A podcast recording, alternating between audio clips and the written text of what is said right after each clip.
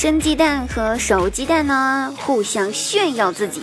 生鸡蛋说：“哼，虽然咱们两个长得一模一样，但是我能孵出小鸡，你不能，你个臭垃圾！”哼。那熟鸡蛋听了之后，非常不屑的回答说：“呵呵呵呵呵，真不知道谁是个垃圾。我可以脱完衣服之后完好无损，你脱完衣服之后，你还剩下什么呢？你能吗？垃圾。”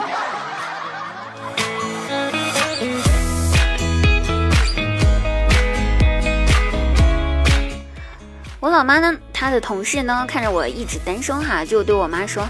哎呀，介绍他侄子给我，那说家庭条件比较不错，而且人呢也比较实在，那我想见就见呗，对不对哈？见面之后，那个男生说话呢，还有就是为人呢，就是举止呢，确实还是挺实在的样子。一会儿问我多高呀，然后我说一米六；一会儿问我体重多重呀，我说四十四公斤。嗯，这个我也是如实回答。那个男生呢，非常腼腆的对我说。小姐姐，小姐姐，那可不可以拍一张照片发给我呀？那手机就递过来，我想要不就拍呗，反正咱长得也不是特别难看哈。于是我就拿起他的手机，赶紧给自个儿自拍一张发给了他。他拿到照片，问我说：“我可不可以把照片发给我爸爸妈妈看一下呀？”呀，我一听不行啊，这是间接性要见父母的节奏呀！我赶紧摆摆手，不不不不不，别别别别别，再等等再等等，咱俩第一次见面，慢慢来嘛，不着急。然后那男孩子，然后压下了我摆着摆着的手，对我说：“不是不是，我先发给我爸妈看，是这样子的，我等不了了。我爸妈们呢，他们非嫌弃我女朋友矮，非要我来相亲，我就要让他们看看。”你跟我的女朋友身高一样高，但是你的皮肤还没有我女朋友白，所以你有女朋友，你来相亲干什么？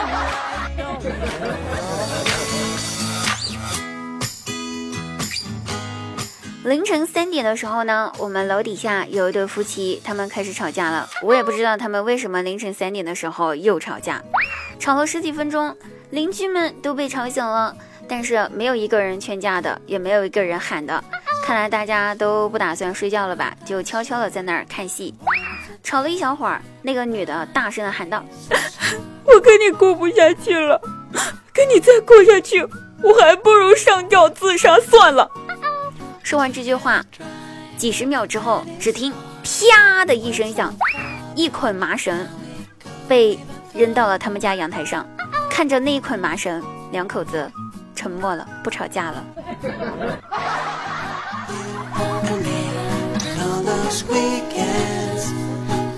开学没多久呢，我大外甥就被老师叫请家长了。唉，我头疼呐。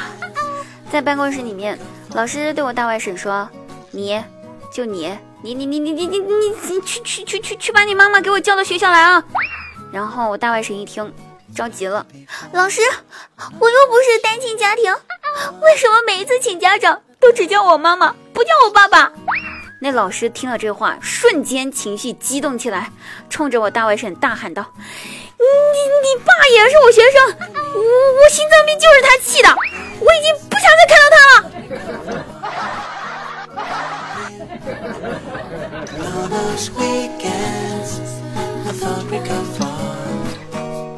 那话说，住在城市与城市的交界处又有什么困扰呢？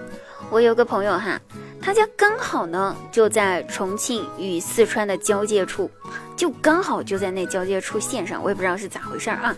反正晚上睡觉的时候必须关机，或者手机静音，或者只能朝着一个方向睡觉，不然压根儿没法睡，总是会被短信的提示音吵醒。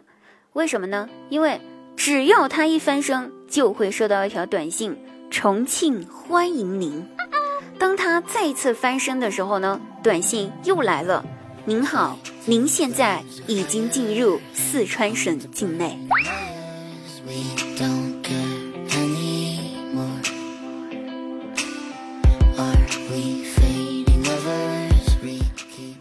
学新生入学了，班级呢都会召开第一次班会，来作为大家彼此认识的一个契机。那大家呢，同学们呢都依次上台自我介绍一下自己叫什么名字。然后有一位男同学上台了，上台对大家说：“同学们，大家好，我叫张明，我来自湖北，我爱下棋。”讲完他就下去了，并没有什么不妥。此刻，一位女同学红着脸走上了讲台，一脸娇羞的对大家说：“大家好，我叫夏琪。”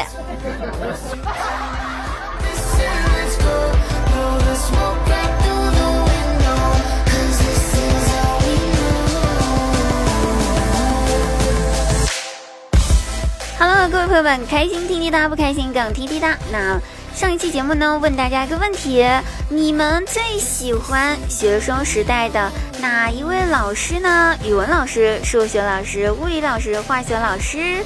那为什么？看到大家留言哈，我们来读一读我们各位同学的评论。有朋友说。我最喜欢我的语文老师了，因为我的语文老师非常非常的可爱，而且呢非常非常非常的幽默啦。那我们再来看一下，有一位小姐姐她说，我最喜欢我的数学老师了，因为我的数学老师，我对于他来说就好像跟他谈恋爱一样。为什么呢？因为恋爱当中的人智商都是零，我面对数学的时候，我的智商也是零。好了，我们的西西说，我都这么久没来了，读一下我的评论吧。可是你评论没有什么内容啊，我读你的评论干什么呢？好，有位朋友说，滴答你的声音太好听了，我也是有当然听滴答讲段子啦。那是这样子的，滴答姑娘呢，有人说我的声音是变声器，我也不知道为什么说我是变声器，但是我也许真的是变声器吧。好了。那本期节目呢，我们给大家留一个问题啊，最近你看了哪一部电影比较想要推荐给大家的呢？那滴答姑娘呢，最近看了一部电影叫做《诛仙》。也是一部比较搞笑、有泪点、有笑点的一部电影啦，也是承载了滴答姑娘的少年时代的一部呃小说改编的电影，所以呢，推荐给各位，有机会一定要去看哦。那你呢？你想推荐什么电影给我们一起看呢？期待你们的答案啦！本期节目到此结束，下期再会，拜拜。